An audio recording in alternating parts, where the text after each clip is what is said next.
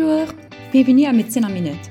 Nous sommes un groupe d'étudiants de médecine à McMaster et nous avons commencé ce podcast dans l'espoir de mettre en pratique notre communication en français dans le contexte de la médecine. Nous espérons qu'ensemble, nous puissions pratiquer notre français et apprendre de nouveaux termes. Ce podcast ne constitue pas un avis médical. Aujourd'hui, nous continuons avec le système reproductif avec un focus sur la grossesse et le travail. Commençons le premier cas. Bonjour, je m'appelle Léa. Je suis étudiante en médecine de McMaster. Puis-je, s'il vous plaît, confirmer votre nom et votre âge? Bonjour, je m'appelle Caroline. J'ai 29 ans. Salut, Caroline. Vous êtes ici pour votre visite obstétricale? Oui, exact. Et à quelle semaine de grossesse êtes-vous? 28 semaines. Ma date de livraison est le 12 mars 2022. Donc, vous êtes dans votre troisième trimestre. Comment ça se passe, Caroline? Dans l'ensemble, plutôt bien. Ceci est ma première grossesse et ce sera mon premier accouchement. Donc je suis un peu nerveuse, mais j'ai hâte. Je me sens aussi un peu fatiguée. Oui, c'est normal d'être nerveuse, mais ça vaut la peine de demander est-ce que vous êtes essoufflée ou particulièrement faible? Rien d'anormal. Excellent. Et est-ce que vous ressentez le mouvement du bébé? Ah oui, il n'arrête jamais de bouger. Oh oui, c'est bien. Vous savez comment compter les mouvements, environ six mouvements en deux heures? Oui, c'est facile avec lui. J'ai ressenti six mouvements dans 20 minutes déjà. Excellent, je suis heureuse d'entendre. Et avez-vous remarqué des segments vaginaux? Non. Avez-vous remarqué une perte de liquide? Non. Avez-vous des crampes ou des contractions? Quelques crampes mineures. Les crampes vont et viennent. Ça ressemble presque à des contractions. D'accord. Vos contractions sont-elles irrégulières ou régulières? Irrégulières. Ça m'arrive seulement deux ou trois fois par jour. Combien de temps durent-elles? Environ 30 secondes. Ah, je comprends. Ça paraît comme des contractions Braxton Hicks. Ce sont des contractions de l'utérus en préparation pour l'accouchement et il est tout à fait normal que les femmes commencent à ressentir au cours de leur deuxième ou troisième trimestre. D'accord. Avez-vous des recommandations pour soulager l'inconfort? Ah oui, bien sûr. Vous pouvez essayer de vous allonger, de vous promener ou même de vous détendre dans un bain chaud. Par contre, si vous commencez à ressentir des contractions régulières qui arrivent toutes les quelques minutes et augmentent en intensité, j'aimerais que vous veniez à l'hôpital dès que possible. Cela pourrait être une indication que vous êtes en vrai travail. D'accord, j'essayerai ça. Parfait. De plus, si vous remarquez des segments, du jaillissement de fluide ou de la douleur intense, venez nous voir dès que possible. OK. OK, maintenant Caroline, vous avez fait votre échographie anatomique il y a quelques semaines? Oui, je l'ai fait. Avez-vous les résultats? Oui, on a les résultats.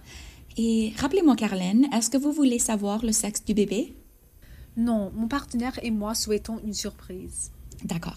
Le rapport de l'échographie me semble bien. Le bébé est en bonne santé. Le corps, le cerveau, le cœur, la colonne vertébrale et les autres organes internes se développent bien. De plus, nous avons constaté que votre placenta se situe sur la paroi supérieure de votre utérus, ce qui est un bon signe. Nous ne voulons pas que le placenta recouvre le col de l'utérus, mais ceci n'est pas le cas. Oh, je suis heureuse d'entendre.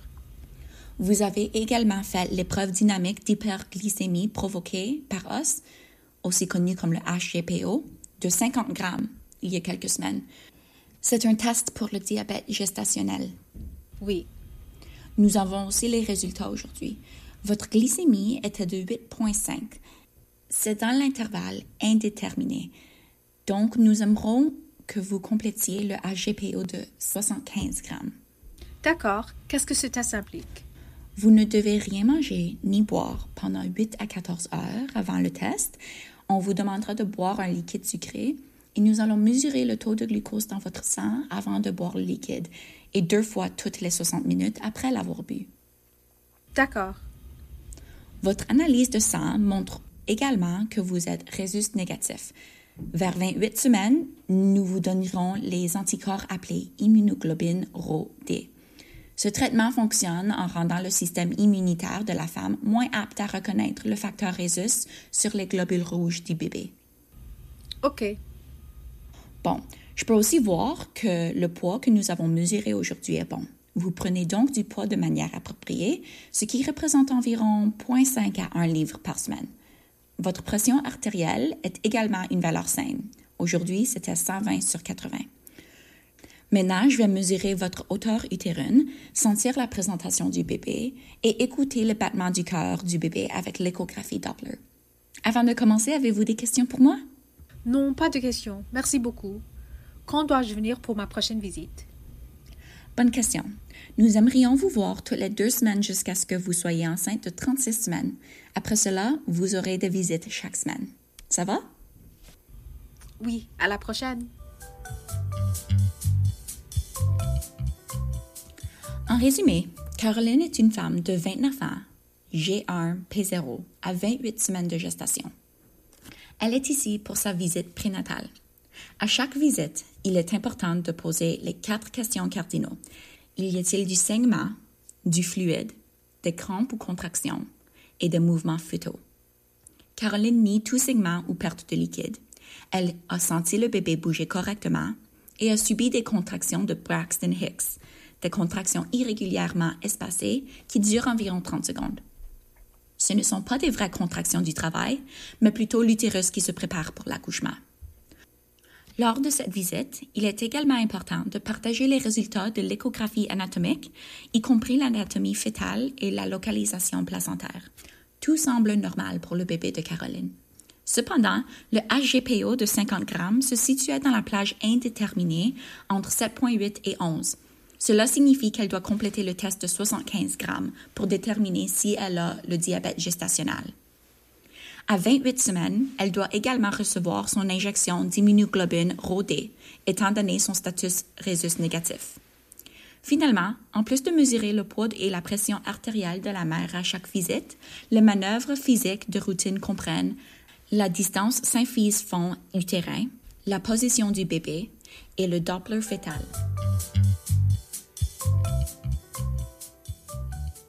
Le premier signe de grossesse est le motif initial de consultation le plus fréquent chez une femme enceinte et le retard de règles.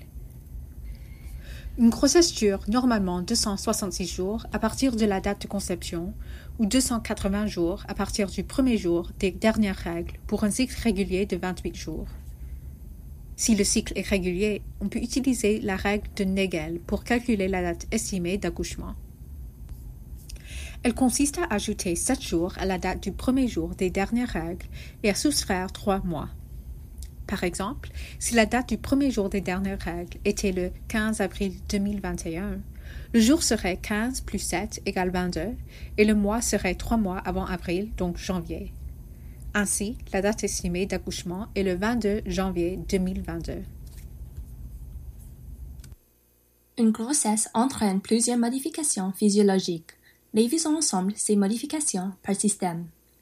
Le système cardiovasculaire. L'augmentation du débit cardiaque, de la fréquence cardiaque et du volume sanguin. La diminution de la pression artérielle due à la diminution de la résistance vasculaire périphérique et la diminution du rétroveineux. L'augmentation de la pression veineuse qui entraîne un risque de varices, d'hémorroïdes et d'œdème des jambes. Une circulation hyperdynamique qui augmente la fréquence des souffles fonctionnels et accentue les bruits du cœur. Le système hématologique. L'augmentation du volume sanguin proportionnelle au débit cardiaque. Cependant, l'augmentation du volume plasmatique est supérieure à celle des globules rouges. Le volume plasmatique augmente par presque 50% et les globules rouges 25%. Cela se traduit par une anémie de dilution. Le nombre de globules blancs augmente légèrement. Les besoins en fer augmentent. Une supplémentation en fer est parfois nécessaire si le fer dans le vitamine prénatal ne suffit pas. Le système respiratoire. L'augmentation de l'incidence de la congestion nasale. L'augmentation de la consommation d'oxygène.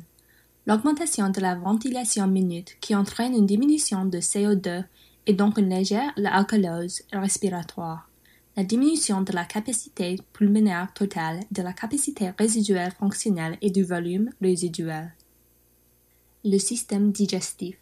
Reflux gastro-œsophagien RGO dû à une augmentation de la pression intra-abdominale et de la progestérone qui cause une diminution du tonus sphinctérien et une retard vidange gastrique.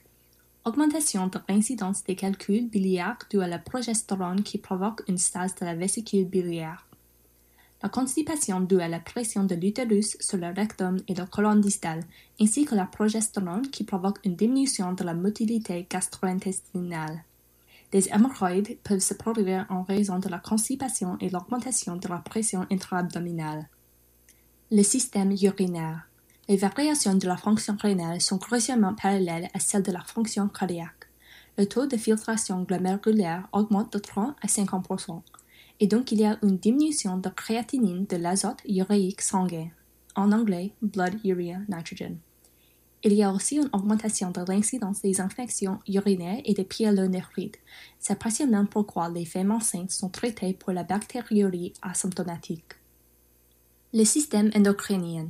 Une hypertrophie modérée du thyroïde qui est généralement non détectable cliniquement et augmentation du métabolisme de base. Augmentation de la thyroxine totale et de la globuline liant la thyroxine, TBG. Cependant, l'indice de thyroxine libre et taux de FSH sont normaux. Les grâces rénales, augmentation du cortisol. Dans l'homéostasie du calcium, il y a une diminution du calcium maternel total en raison d'une diminution de l'albumine. La proportion de calcium ionisé libre c'est-à-dire actif, reste même en raison de l'hormone parathyroïdienne, PTH, qui entraîne une résorption osseuse et absorption intestinale et augmentation du renouvellement osseux, mais pas de perte de densité osseuse due au estrogène. Le système neurologique. Une augmentation de l'incidence du syndrome du canal carpien et de la paralysie de Bell. Le système tégumentaire. Une élévation d'estrogène peut entraîner l'augmentation de la pigmentation du périnée et de l'aréole, cloasma ou mélasme, des changements de pigmentation sur les yeux et sur le nez, la linea nigra, pigmentation abdominale médienne, des angiomes et de l'arthrème palmaire. Stria gravidarum en raison de modification du tissu conjonctif. Discutons de l'évaluation de la patiente obstétricale. Idéalement, la femme envisageant une grossesse doit consulter son médecin avant la conception. Les médecins généralistes peuvent donc informer toutes les femmes de prendre une dose appropriée d'acide folique pour réduire le risque d'anomalies de tube neural. Cette dose peut être sous forme de vitamine prénatale. Un suivi systématique de la femme enceinte est nécessaire pour assurer sa bonne santé ainsi que celle du fœtus. La première consultation prénatale systématique doit avoir lieu entre la huitième et la douzième semaine après le premier jour des dernières règles. Des consultations suivies doivent avoir lieu à chaque 4 à 6 semaines jusqu'à 30 semaines, de chaque 2 à 3 semaines jusqu'à 36 semaines, et finalement à chaque semaine jusqu'à l'accouchement. Les visites prénatales peuvent être plus fréquentes si la grossesse est à risque élevé. L'anamnèse de la première visite consiste de les antécédents et troubles actuels, la prise de médicaments et, si nécessaire, une discussion des médicaments tératogènes, la consommation d'alcool, du tabac et autres produits récréatifs ou illicites, les facteurs de risque de complications de la grossesse, tels que les troubles hypertensifs, le diabète, les maladies sexuellement transmissibles, etc., les antécédents obstétricaux, avec le déroulement de chacune des grossesses précédentes, dont les complications maternelles et fétales, et l'anamnèse familiale, incluant tous les troubles chroniques présents dans la famille pour identifier de possibles pathologies héréditaires. Lors des consultations ultérieures, on se concentra sur les modifications observées, en particulier les segments et les écoulements vaginaux, les céphalées, les troubles de la vision, des œdèmes, et la fréquence ou de l'intensité des mouvements fétaux. Des analyses de sang sont effectuées pour déterminer le typage APO et RH, l'hématocrite, et déterminer s'il y a une immunité ou une infection courante de l'hépatite B, du VIH, la rubéole, la varicelle et la syphilis. Des tests cervicaux peuvent déterminer s'il y a une infection de chlamydiose ou gonorrhée. Des analyses d'urine comprennent une ECPU, aussi connue comme un examen cytobactériologique des urines, ou urinalysis, et la recherche des protéines et glucose urinaire. L'échographie pelvienne, ou pelvic ultrasound, est effectuée à 8 à 12 semaines pour confirmer l'âge gestationnel. À 11 à 14 semaines, dans le cadre du dépistage du premier trimestre, c'est-à-dire de EFTS, ou Enhanced First Trimester Screening. Et ensuite à 18 à 20 semaines pour confirmer les dates, la croissance du bébé et l'évaluation de l'anatomie. Les échographies peuvent être plus fréquentes si la grossesse est à risque élevé. Le dépistage du diabète est à 24 à 28 semaines, ou plutôt chez la femme à risque. L'hématocrite est répété au troisième trimestre. Les taux d'anticorps RH sont à nouveau mesurés à la 26 ou 28e semaine chez la femme RH négatif. La formule sanguine complète, ou CBC, est répétée à 28 semaines et l'immunoglobuline anti-RH, also known as ROGAM, est administrée à 28 semaines. Le dépistage pour le streptocoque du groupe B ou SGB, also known as GBS, est fait à la 35e ou 37e semaine. Six semaines après l'accouchement, la patiente rencontre à nouveau son obstétricien pour discuter de contraception, des règles, de l'allaitement ou breastfeeding, de la santé mentale et leur support chez eux.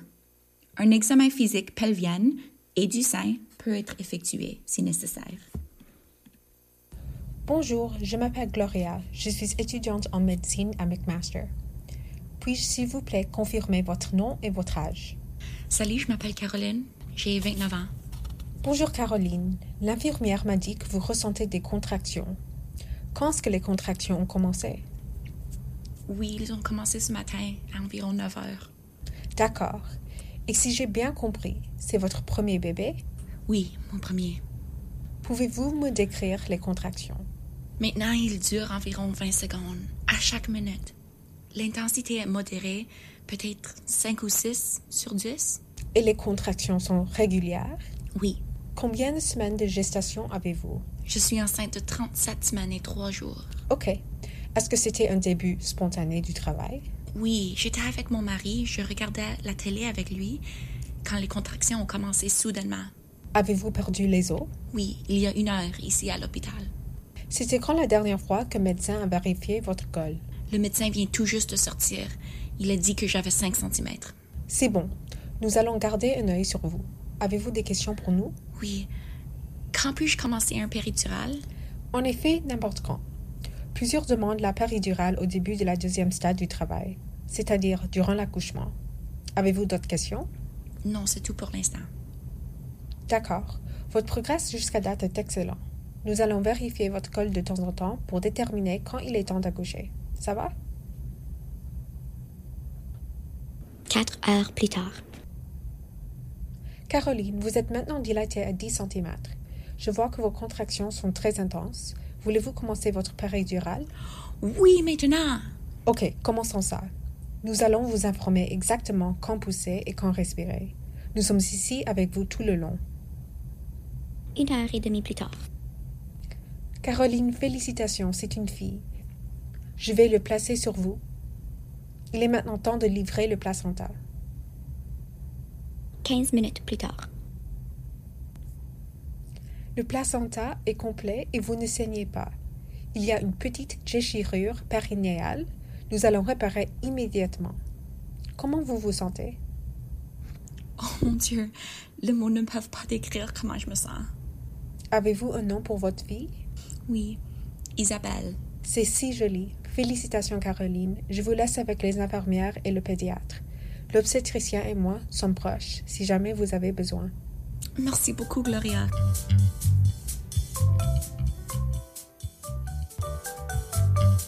C'est tout pour aujourd'hui. La semaine prochaine, nous allons discuter du système musculo-squelettique. À la prochaine!